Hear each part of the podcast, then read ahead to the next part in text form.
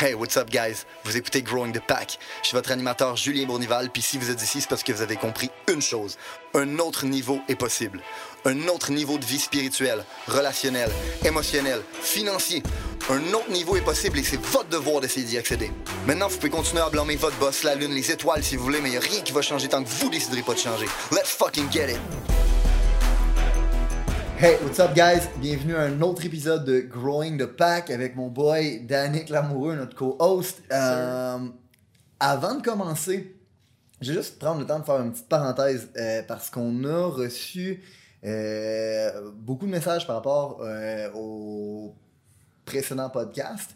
Puis je voulais je voulais, dans le fond, faire un petit résumé. OK? On a parlé beaucoup de l'éducation, on a parlé beaucoup de l'école, puis il y a beaucoup de gens, des amis à moi, de la famille à moi, qui n'étaient pas trop d'accord avec notre point. Puis je voulais préciser une chose, guys, on fait des généralisations, ok? On n'est pas en train de dire qu'on est contre l'école, que l'école c'est stupide. L'école est obligatoire, elle est nécessaire, elle a sa place, puis elle a beaucoup d'importance. Justement, on y accorde tellement d'importance qu'on pense qu'elle devrait peut-être être repensée pour améliorer ses méthodes d'enseignement, ses méthodes d'apprentissage, parce qu'éventuellement, l'école, le modèle qu'on a en ce moment, a un lag time, n'est peut-être pas adapté pour tout le monde.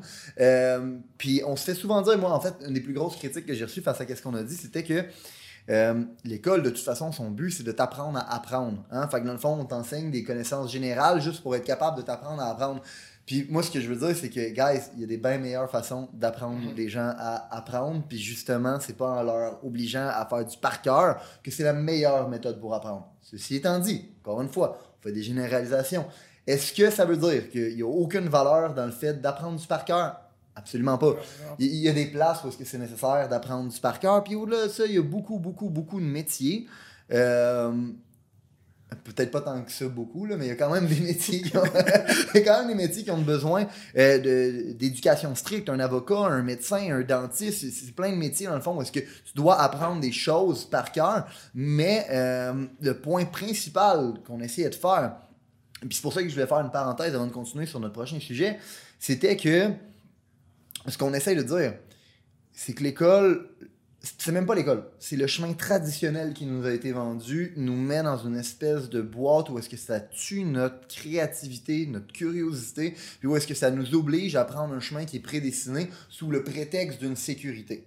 Aujourd'hui, on s'aperçoit que cette sécurité-là est inexistante, ok, de un, euh, mais de deux, avec des moments comme on vit en ce moment, avec le confinement, avec les business en quarantaine, euh, c'est le temps de peut-être aller rechercher cette drive-là, cette curiosité-là, de vouloir vous instruire, de vouloir apprendre des nouveaux skills, de vouloir contribuer. Puis euh, c'est un peu de ça qu'on voulait parler aujourd'hui, justement, de la contribution, de la valeur. De, mais de toute façon, avant de commencer, bro, euh, what's up?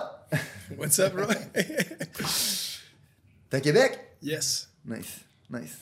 C'est, euh, j'y pose la question parce que dans le fond, euh, il, il, vient de Gatineau, puis à Gatineau, il n'y a rien qu'une rue. Fait que dans le fond, il y a, un autoroute, un autoroute. il y a une autoroute. Mais j'habite pas à Gatineau. Non, je sais. J'habite à, j'habite à Je sais, il n'y a pas personne qui veut rester à Gatineau. on fait des blagues, c'est pas vrai. On adore Gatineau. Fond, on a, on a, des bureaux à Gatineau. On en a un, puis maintenant, on s'est aperçu qu'il n'y avait rien d'autre que ça. C'est pas vrai. C'est pas vrai. Non. On fait des blagues. Euh, réellement. Euh, mais moi, je viens, je viens même pas de Québec. Dans le fond, je viens de Montréal, moi aussi. Mais à chaque fois que je viens à Québec, on dirait feels like home. Puis je sais que toi aussi, dans le fond, c'est une place que t'aimes, mm. Québec. Puis euh, je sais qu'en ce moment, tu fais ton 75 hard. Ouais. puis je sais, moi, mon premier 75 hard, je le faisais à Québec. Puis le outside workout, est-ce que je trouve que c'est une c'est magnifique, surtout dans Saint-Augustin, Cap-Rouge. Je, mm -hmm. je, trouve ça débile? Fait que, euh, justement, what's up? C'est venu comment ça se passe? C'est parce que votre coin, c'est débile parce que vous êtes sur le bord de l'eau.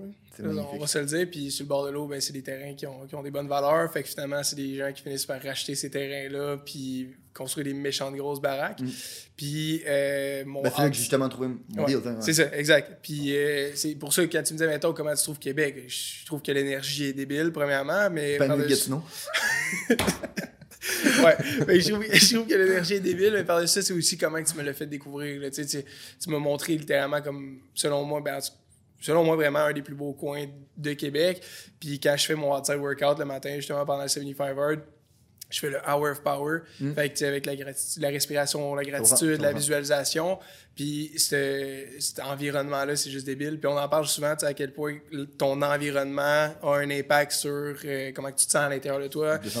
Fait que, d'être capable de faire ce genre de priming-là qu'on appelle, c'est vraiment que une, une, partie de la journée qu'on prend pour nous, puis tu sais, vraiment que shut out tout, mode avion, let's go, puis on focus vraiment sur euh, comment, qu'est-ce qu'on a déjà, qu'on est grateful pour, puis qu'est-ce qu'on veut avoir plus tard euh, à travers la visualisation. Ben ça, cet exercice-là, ici, c'est différent c'est différent. Puis tu le sais, je me promène, je, fais, je le fais Gatineau, Montréal, Québec. Oh, le moins avec la situation actuelle. Ben, pas en tout, en fait, avec la situation actuelle, mais je sais, quand, quand, je le faisais, c'était vraiment. Euh, ah, en passant, juste pour faire comme euh, une, une, précision pour euh, le monde qui ne savent pas c'est quoi le 75 Hard, c'est un programme que Andy Frisella a mis sur pied, qui est un programme de mental toughness.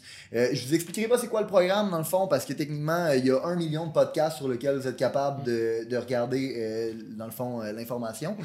Euh, mais techniquement, c'est un programme où est-ce que tu dois faire des workouts intérieurs, extérieurs. Euh, c'est vraiment pour être capable de build ta discipline. Euh, puis euh, si vous ne suivez pas Andy, allez le suivre. Euh, moi, dans le fond, c'est un de mes coachs, c'est un de mes mentors. C'est quelqu'un pour qui j'attribue beaucoup, beaucoup, beaucoup de valeur. Non seulement pour ce qu'il a fait avec ce programme-là, qui est un programme qui est complètement gratuit puis qui est probablement la meilleure chose que j'ai faite pour moi, mais en plus de ça, pour toute la valeur personnelle qu'il me donne à travers comme le coaching, la proximité que, que j'ai pu créer avec lui avec, le temps. Mais 75 Hard, fucking bonne chose. Hour of Power, je voulais préciser une chose. Quelque chose qui a complètement, complètement changé ma vie. Euh, dans le fond, euh, le, Hour of Power, c'est euh, le concept que une des choses qui manque souvent dans notre vie, c'est d'être capable de passer du temps avec nous-mêmes. Fait quand tu te lèves le matin, ben trop souvent les gens ils se lèvent puis leur téléphone commence déjà à sonner, ils ont déjà des emails qui ont commencé à rentrer puis toute leur vie ils la passent en étant une espèce de victime de la vie puis en vivant un peu de façon comme en réaction. En réaction, 100%. Puis, euh, quand j'ai commencé à faire ça, justement, je t'en avais parlé, c'était euh, à Québec. J'habitais au Sommet 2, euh, qui est un super beau complexe. Puis, en haut de ça, il y avait, il y avait une mezzanine. Une mezzanine qui était un. puis, c'est un peu justement de ça que je voulais qu'on parle aujourd'hui. Vous allez voir où est-ce qu'on s'en va. Il y avait une mezzanine, puis cette mezzanine-là était faite pareil comme les deux penthouses dans les deux extrémités.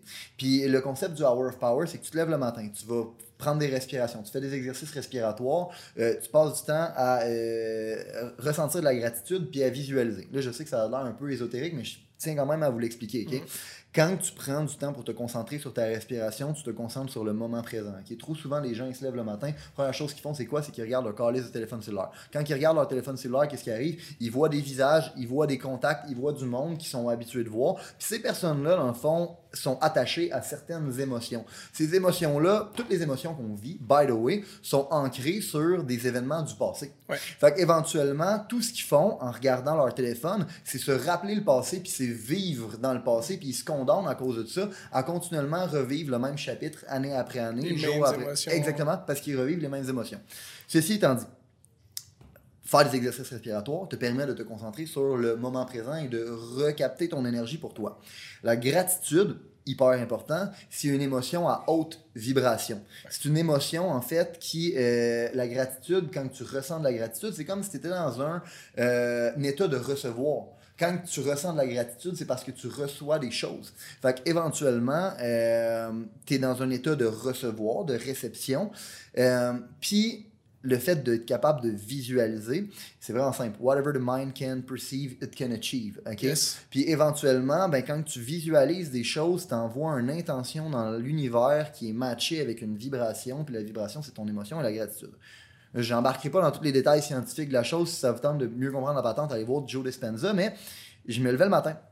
J'allais en haut. Je faisais cet exercice-là. Puis à tous les matins, je m'imaginais vivre dans un des penthouses, ces deux extrémités.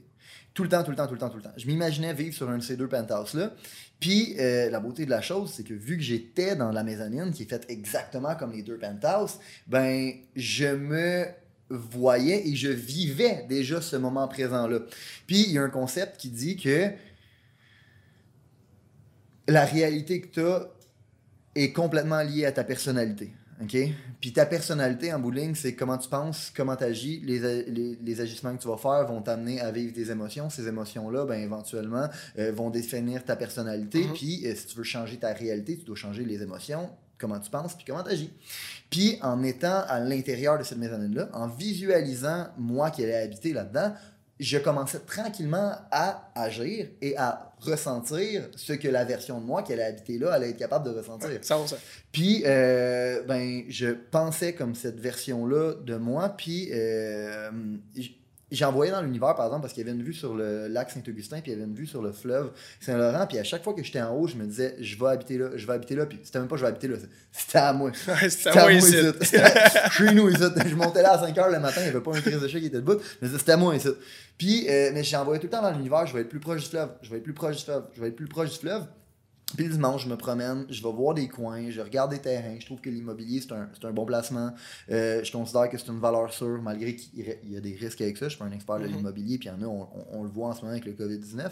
Mais euh, je me promenais, puis à un moment donné, je suis tombé sur une rue, euh, qui est une petite rue, une gated community, sur le bord de l'eau. puis quand j'ai trouvé cette rue-là, je suis tombé en amour avec cette rue-là. Puis je me suis dit, waouh, c'est là que je veux habiter. Mais je continuais quand même à visualiser la maison. Je visualisais la maison. Je visualisais la maison.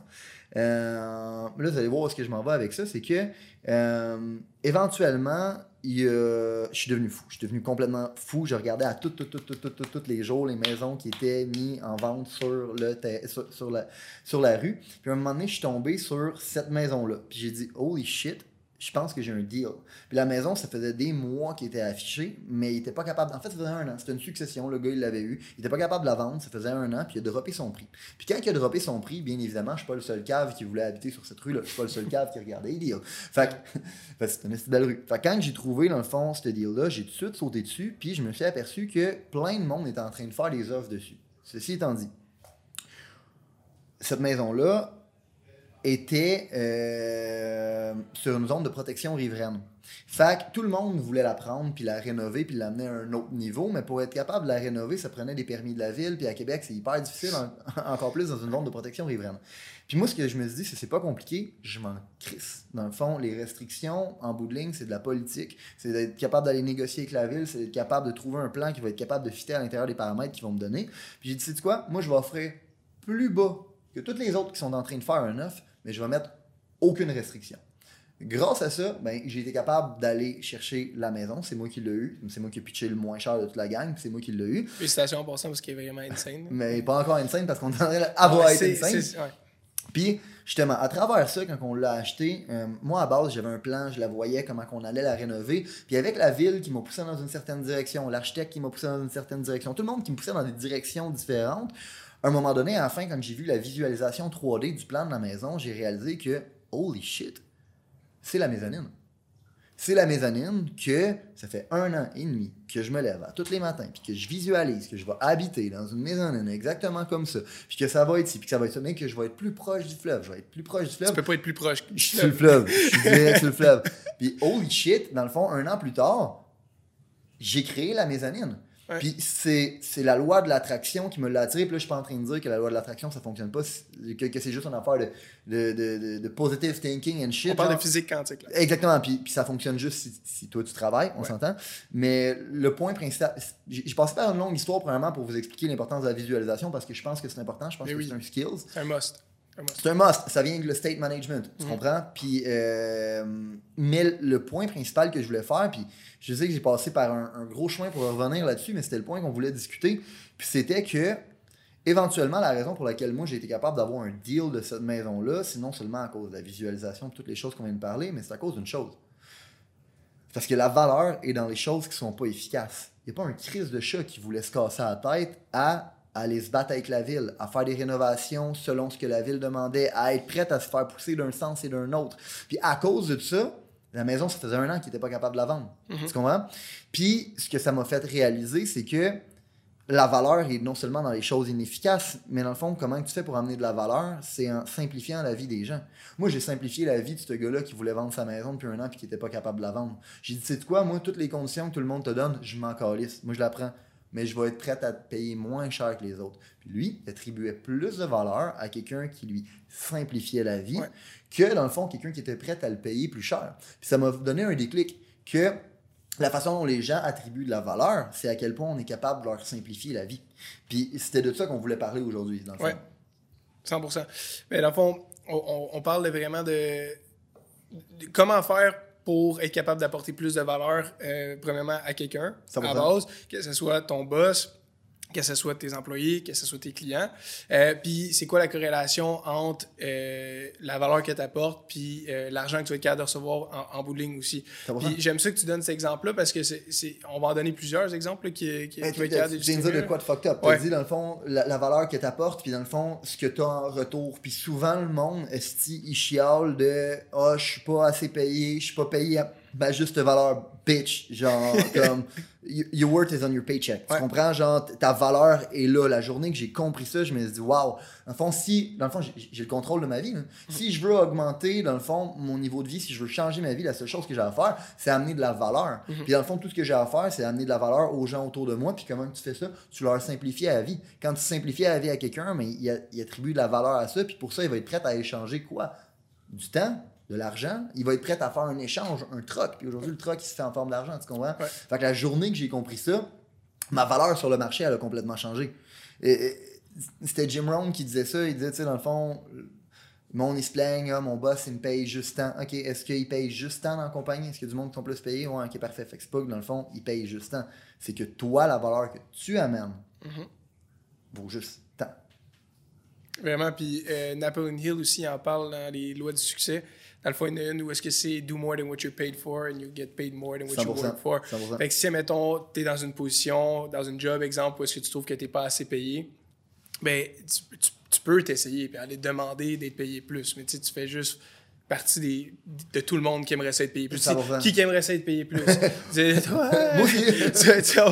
fait que lui, la stratégie, c'est simple, c'est de prendre l'habitude, littéralement, que ça devienne une habitude, pas juste, ah, ça me tente là, là c'est vraiment, ça devienne une habitude de toujours en faire plus que qu'est-ce que tu es payé pour, parce qu'éventuellement, tu vas finir par être payé plus que qu'est-ce que tu pour qu'est-ce que tu fais. Définitivement. Reverse engineer. tu veux être payé plus, good, apporte plus de valeur. je pense que c'est un principe qu'on comprend bien, qu'on connaît bien, puis je pense qu'on devrait être capable de, donner des tips un peu aux gens sur comment le faire. C'est que le monde, ils ont peur de prendre ownership. Le monde ont peur de prendre le leadership, de faire quelque chose parce qu'ils se disent, ben moi, je le ferai pas si je suis pas payé. Ouais, mais bro, dans le fond, c'est pas comme ça que ça fonctionne. Puis réellement,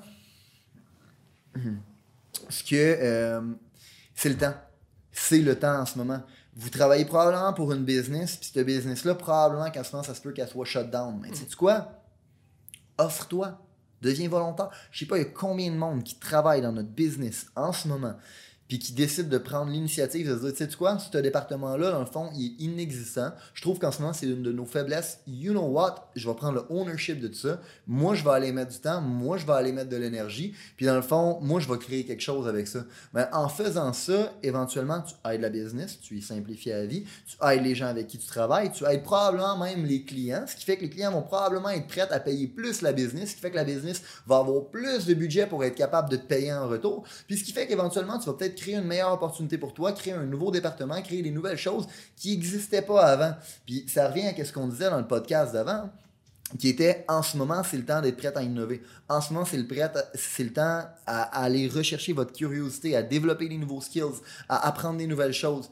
C'est le temps de le faire pour une business. Si vous travaillez pour une business puis qu'en ce moment elle est shut down, euh, qu'elle soit shut down ou pas, en fait, yo, appelez votre boss. Je suis pas mal sûr que si vous lui proposez de l'aide pour venir l'aider à innover, ben, il va être prêt à apprendre. Puis, vous savez quoi? S'il n'est pas prêt à l'apprendre, ça revient à ce qu'on disait dans l'autre podcast aussi. Mm-hmm. C'est parce que le gars, il n'a pas appris la valeur de l'apprentissage, puis il a peur de ne pas être le bon leader s'il laisse le monde venir avec les solutions. Puis, vu que tu arrives avec une solution qui n'est pas sa solution, ben, en fond, il ne sera pas content. Si tu es dans un environnement de même, change d'environnement. Ouais, t'es, juste pas dans le place. C'est un flag, c'est un red flag, direct. Parce que, pour vrai, c'est important que tu dis, parce que la plupart des, des, business owners en ce moment euh, sont, comme tout le monde, évidemment, sont en mode euh, panique un peu. Genre, oh shit, qu'est-ce que c'est? Moi, j'ai quelques, certains de mes amis qui sont en affaires, qui sont pas en, affaires avec nous, qui m'ont appelé, puis c'est comme, qu'est-ce que vous faites, vous autres? Comment vous faites pour vous adapter? Puis là, je leur expliquais un peu comment nous on faisait, comment on innovait, ça, puis exactement ce que tu viens de dire. On, on, essaie de trouver des nouveaux postes qui n'existaient pas, développer des départements qui, qui étaient ralentis par le fait qu'on était occupé à faire d'autres choses. Puis souvent, ce qui revient, c'est comme, ouais, mais moi, dans le fond, Ouais, mais moi, dans le fond. je pense qu'il n'y a pas une phrase qui me tire plus de que cette phrase mais, mais moi, dans le fond, ça. Peu importe c'est quoi la, la, la, business. Puis, euh, je vous garantis, la, la plupart des entrepreneurs en ce moment sont dans, la, dans, la, dans une situation où est-ce que shit, qu'est-ce que je dois faire? Puis que, là, on l'a regardé de la position vraiment de quelqu'un qui travaille dans une entreprise, qui appelle son boss, hey, comment je peux faire pour t'aider? Mais si vous êtes à l'autre place, puis vous êtes l'entrepreneur de, de, de ce business-là, faut trouver un moyen d'être capable justement d'innover, puis de de créer des nouvelles opportunités. C'est aussi simple que de créer un environnement qui laisse place à ça. Pourquoi en ce moment on a du monde qui sont prêts à innover? C'est parce qu'on l'a dit. Yo, sais quoi? Si ça te tente pas de travailler en ce moment, reste chez vous. Reste chez, vous. De toute façon, reste chez vous anyway. Mais quand, si en ce moment, t'as pas envie de contribuer, si en ce moment, t'as pas envie de venir mettre ton grain de sel parce que peut-être que tu le trouves pas, c'est quoi que tu peux ajouter, you know what? T'es pas obligé. Euh, fais rien, si joue à Call of Duty si ça te tente, je m'en crisse. Fini Netflix. exact. Je m'en crisse dans le fond si tu veux faire ça, ça me dérange pas, tu comprends? La, la... Par contre, on vous encourage. Si vous avez de l'initiative, si vous voyez des choses qui, qui peuvent être améliorées, faites-le. Je pense que ce que les gens ont peur, c'est qu'on va se le dire, ça crée un mess. Mhm. Ça crée un chaos en ce moment, tout est en train de se faire réorganiser. C'est comme si on était en train de créer une nouvelle business from scratch. C'est comme si on était en train de créer huit nouveaux départements en même temps. Tu Puis les gens, souvent, vont avoir peur de tout ça parce qu'ils vont avoir peur de perdre le contrôle. Mais réellement, tu perds le contrôle la journée que tu n'es pas prête à en, donner un peu aux gens autour de toi. Tu comprends? Oui, oui. Fait que faut. Puis ça, ça revient encore une fois à rendre la vie de tes gens plus facile. Comment, tu ajoutes de la valeur, comment tu, bâtis ta valeur en tant que leader, comment tu bâtis ta valeur en tant que business face à tes employés? C'est simple, man. C'est rendre leur la vie plus, plus facile. Est-ce que tu le sais, c'est quoi leur réalité du terrain? Non, mais ta gueule! Tu comprends? Écoute-le, c'est quoi sa réalité du terrain? Il y en a des idées. La plupart des gens ont des idées. La plupart des gens sont capables de trouver des manières d'innover. Sauf que la plupart du temps, les gens, leur, leur, pas leur liberté, mais leurs initiatives sont brimées, sont cassées, parce que le leader a peur que si ça vient pas de lui, c'est son leadership qui est brimé. Mais non, man, laissez prendre de l'initiative, laisse-les trouver des façons de faciliter leur job. Tu sais pas c'est quoi leur job. Laisse-les amener des idées, laisse-les trouver des choses, laisse-les mettre des choses en place, laisse-les innover. Puis tu sais quoi, man, peut-être que la position dans laquelle il était, c'était pas la position qui était la meilleure pour lui. Il a fait parce qu'il aime l'environnement, il aime où est-ce qu'il est. Mais éventuellement, s'il toujours dit, you know what, moi réellement dans le business, c'est ça que j'aimerais faire. C'est là que j'aimerais contribuer. Tu comprends? Puis en ce moment, c'est une chance qu'on a de pouvoir laisser aux gens la chance de pouvoir faire ça. Mais man, faites-le, laissez la place à, votre monde, ne les retenez pas, man. Si le gars a envie de contribuer dans le marketing, laissez contribuer là-dedans. S'il a envie de contribuer dans le service à la clientèle parce qu'il voit une, une, faiblesse là-dedans, laisse-le contribuer là-dedans. En bout de ligne, non seulement ça va être bénéfique pour ta business, mais ça va être bénéfique pour les humains qui sont dans ta business. Puis réellement, une business, c'est quoi? C'est un ensemble d'humains, bro. C'est juste un ensemble d'humains. Puis comme euh, la, qualité de ta business va être en corrélation directe avec la qualité des humains qui y dans ta business. malheureusement, man, un humain qui, qui est pas heureux, qui est triste, qui aime pas sa job, qui aime pas le monde avec qui il travaille, ça fait un humain de marde. Désespoir silencieux. Exactement. et ça fait un humain de marde. Puis quand ta business est remplie d'humains de marde, malheureusement, tu as une business de marde. Tu comprends? Fait fait que ça, je pense que c'est une chose que les gens oublient. C'est que c'est aussi simple que ça, man. Amener du bonheur aux gens, les permettre d'être capables d'opérer dans ce qu'ils ont envie d'opérer, leur permettre de prendre de l'initiative, leur permettre de prendre d'innover, de, man. Les, gens ont envie de contribuer. Tout le monde a envie de contribuer. Puis, tu as parlé justement que souvent, euh, il y a des leaders qui vont brimer la, créativité puis la liberté euh, des gens. Mais il y a aussi un autre gros facteur qu'il faut qu'on mentionne, c'est que en ce moment, ce qu'on est en train de vivre, c'est quelque chose qui génère de la peur. C'est, fait que, tu sais, mettons quelqu'un qui écoute ça et dit, OK, c'est bon, tu sais, faut, faut, que je trouve, faut je trouve les problèmes, puis j'essaie de les régler, mais qui sont pas capables d'identifier. La première chose, souvent, ça va être qu'ils sont dans un état de peur, de scarcity, mhm. euh, d'incertitude. Puis ça, ça brime aussi ta créativité. Puis, fait que la première chose, moi, un conseil que je peux donner, si on retourne à l'étape 1, ce serait, premièrement, tu sais, évaluer combien de temps vous passez dans une journée à écouter les nouvelles. Puis je veux pas bâche contre des. Ben, en fait, ouais, je vais bâcher. J'haïs les nouvelles. ok? C'est le genre de choses que je vais, je vais jamais, je vais jamais écouter, je vais jamais donner d'attention parce que, premièrement, les autres sont payés pour euh, les views comme n'importe quelle euh, chose qui passe à la télé. Fait éventuellement, qu'est-ce qui fait en sorte que les gens regardent plus souvent? C'est quand il y a beaucoup d'incertitudes, beaucoup de peur, puis qu'ils veulent se tenir informé. C'est juste que le focus, puis on le dit toujours, where focus goes, energy flows, uh, what you focus on expands. Le focus est toujours attiré sur le problème. Mm-hmm. Mais le, gros problème, qu'est-ce qui fait en sorte que tu peux pas sortir de chez vous? Qu'est-ce qui fait en sorte que tu peux pas aller travailler? Qu'est-ce qui fait en sorte que tu vas peut-être pas pouvoir faire ta paye? Finalement, qu'est-ce qui va faire en sorte que tu vas peut-être pas être capable de payer euh, mm-hmm. pour, euh, pour tes affaires que ça vienne? Puis, par-dessus ça, comme tu dis, c'est quoi l'aide que le gouvernement va me donner? Mhm. C'est quoi, c'est, quoi dans le fond, c'est quoi le, c'est qui le sauveur qui va venir m'aider? C'est un manque de leadership. Le monde ne sont pas capables de, de, de, prendre responsabilité pour, pour, leur vie, puis éventuellement sont pas capables de voir. en fait, ils attendent que les gens contribuent pour eux même. Puis sincèrement, ça, ça a de l'air niaiseux. Quel meilleur exemple que je peux donner?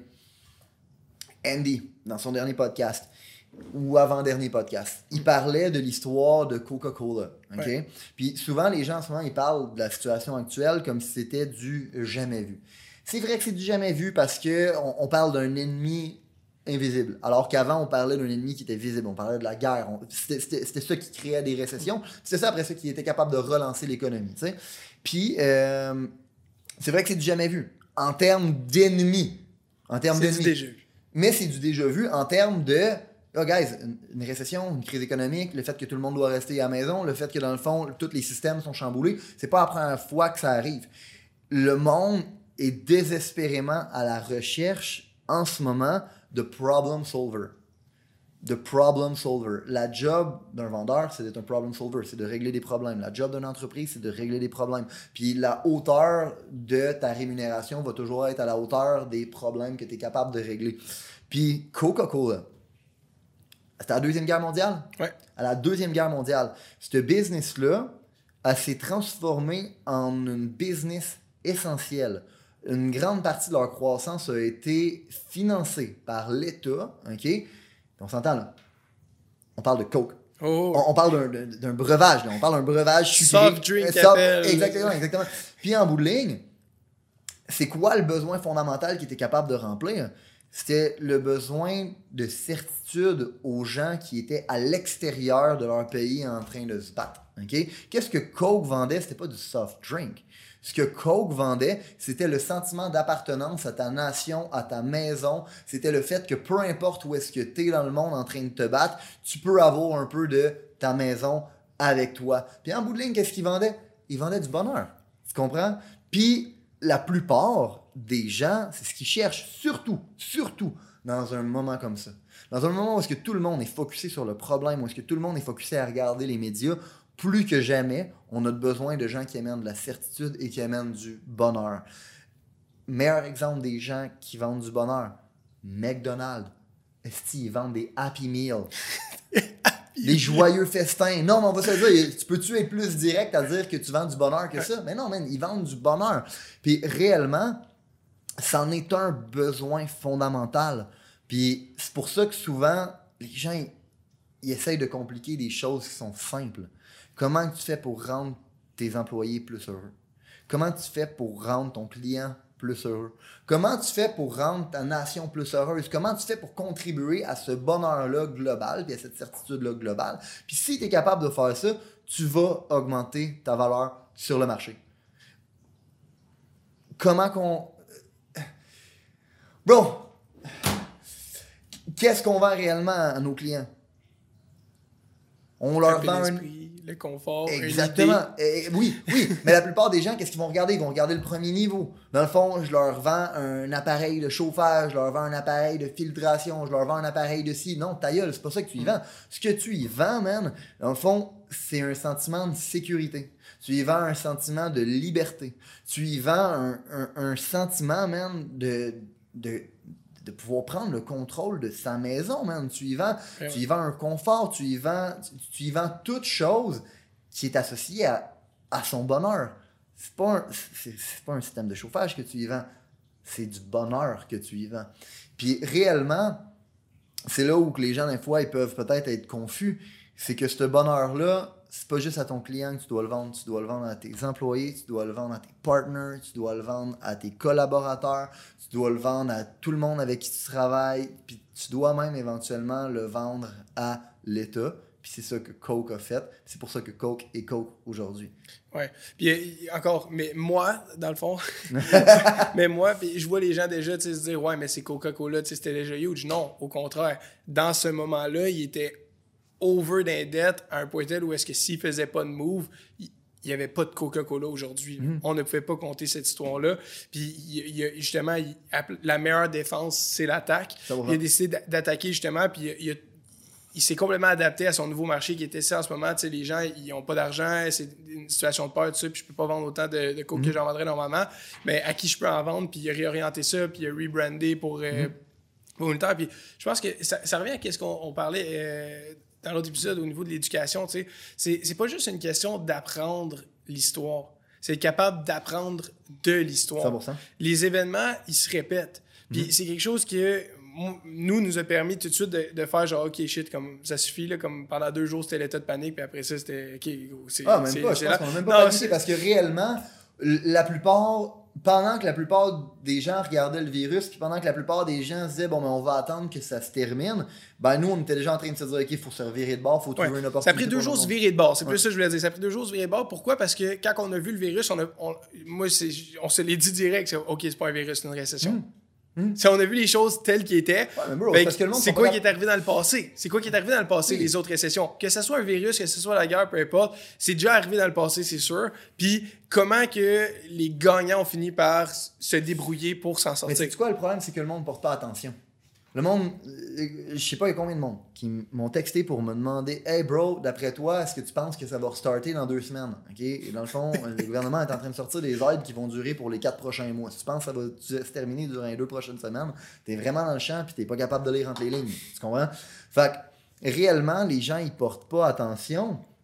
Puis je pense que c'est pour ça qu'ils sont pas capables de servir. La raison pour laquelle j'ai été capable d'avoir une maison en deal, c'est parce que j'ai porté attention. Mhm. J'ai compris que lui, ça faisait un an qu'il essayait de la vendre.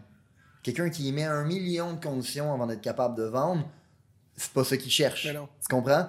Puis éventuellement, ben la même chose s'est passée dans la business. On le sait qu'éventuellement, cette crise-là va pas durer deux jours, elle va pas durer une semaine, elle va pas durer deux semaines. Ah, on en a encore pour un bout, puis je suis pas, suis pas un devin, là, je sais pas combien de temps que ça va durer encore. Mais une chose qui est sûre, c'est qu'en tant que business, encore une fois, notre job, c'est de simplifier la vie des gens et de leur amener de la valeur. Puis c'était impossible qu'on dise à notre monde, ben, restez chez vous, puis attendez. Puis on va voir qu'est-ce qui arrive. On va voir qu'est-ce qui va arriver. Fait que on a pris notre responsabilité, on a trouvé une façon d'être capable de, trouver euh, un, métier, une nouvelle, pas, un nouveau métier ou une nouvelle carrière aux gens, mais de permettre aux gens d'être capables de continuer à contribuer, parce mm-hmm. qu'encore une fois, c'est la façon d'être heureux selon moi, c'est le sentiment d'accomplissement, on en parle souvent, mais on leur a permis d'innover, de prendre du ownership, euh, puis éventuellement euh, de, venir rajouter leur grain de sel, puis de venir améliorer la machine, parce qu'en ce moment, c'est un moment rêvé. Puis sincèrement, la plupart des gens comprennent pas l'opportunité qu'il y a en ce moment. Euh, quand je pourrais expliquer ça? C'est pas compliqué, c'est plate que je veux dire. C'est vraiment plate qu'est-ce que je veux dire? La plupart du monde vont se laisser abattre par ça. Puis à cause de ça, la plupart des business ne vont pas se revirer de bord puis vont attendre que cette crise-là passe. OK? Ce qui va euh, fort probablement les tuer. Ce qui va fort probablement les tuer, exactement. Puis ce qui va permettre aux gens qui sont prêts à continuer à amener de la valeur non seulement à leurs clients, non seulement à l'État, hein, parce que dans le fond, on va se dire une business a une responsabilité morale ok, envers l'État, envers le peuple, de continuer à opérer pour être capable de continuer à payer des taxes, faire rouler l'économie, et puis toutes ces choses-là. Mais en plus de ça, être capable de continuer à amener de la valeur à ses employés. Ben, les business qui vont être capables de faire ça à la fin de cette crise-là vont juste se ramasser dans une meilleure position qu'ils étaient avant. Parce qu'ils vont avoir travaillé sur leurs faiblesses. Ils vont avoir créé des nouveaux départements. Ils vont avoir empower leurs gens. Puis en plus de ça, c'est un moment où soit les relations vont se briser ou les relations vont se resserrer. OK? Puis quand je parle de resserrer, je, on, je parle pas de se faire des caresses, la distance sociale, toutes ces affaires. Ce, que, je veux dire, c'est que j'en vois bien nos compétiteurs en ce moment qui sont rendus dans une situation de chacun pour soi. Puis ils n'ont pas compris le principe de rendre la vie plus facile des gens autour de toi.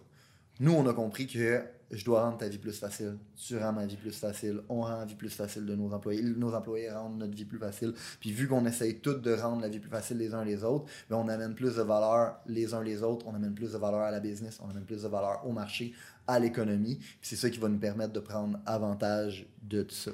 Fait que si en ce moment, vous êtes une business, posez-vous la question. Comment vous allez faire pour être capable de contribuer à votre marché? Comment vous allez le faire pour contribuer à vos clients? Si vous êtes un employé qui travaille dans une business, comment vous allez faire pour être capable de rendre la vie plus facile de votre boss, la vie plus facile de vos collègues, la vie plus facile, dans le fond, de tout le monde autour de vous? Si éventuellement, vous êtes juste un humain qui est chez eux, comment vous faites pour être capable de contribuer? Il y a des places que vous pouvez contribuer. Il y a des choses que vous pouvez faire. Si votre business ne vous permet pas en ce moment de le faire, trouvez un environnement. Trouvez une place. Pour... Puis, by the way, on en engage en ce moment. Il y a plein de monde qui viennent nous voir, qui veulent venir contribuer, qui veulent venir nous aider. Puis sincèrement, que vous soyez avec nous pendant une semaine, pendant deux semaines, pendant trois semaines, pendant un mois, pour votre carrière, je m'en crisse. Mon rôle à moi, en tant que business, notre rôle en tant qu'entreprise, c'est de simplifier la vie des gens, autant de nos clients, autant de nos employés. Puis si vous voulez augmenter la valeur que sur votre paycheck, si vous voulez augmenter votre valeur sur le marché, si vous voulez être capable de grandir, la seule chose que vous avez à vous demander, c'est comment je fais pour améliorer la vie des gens autour de nous. Puis la réalité est simple, regardez Coca-Cola, vous avez juste à leur vendre du bonheur, puis éventuellement votre qualité de vie, votre bonheur va s'améliorer en directe corrélation avec le bonheur que vous allez amener aux gens autour de vous. Si vous avez considéré que l'information, les principes, les valeurs qui ont été partagées aujourd'hui ont une certaine utilité dans la vie, vous allez non seulement vouloir appliquer les concepts, mais vous allez surtout vouloir les partager. Partager à un ami, partager à une connaissance, partager à quelqu'un qui en a besoin. Growing the Pack, c'est avant tout un mouvement qui grandit à travers les gens qui fait grandir. C'est un mouvement qui permet de créer les leaders de demain. C'est seulement grâce aux gens comme vous qui comprennent que le développement du leadership est notre plus gros enjeu qu'on va réellement faire avancer les choses. Je vous remercie pour votre temps. Let's grow the fucking pack!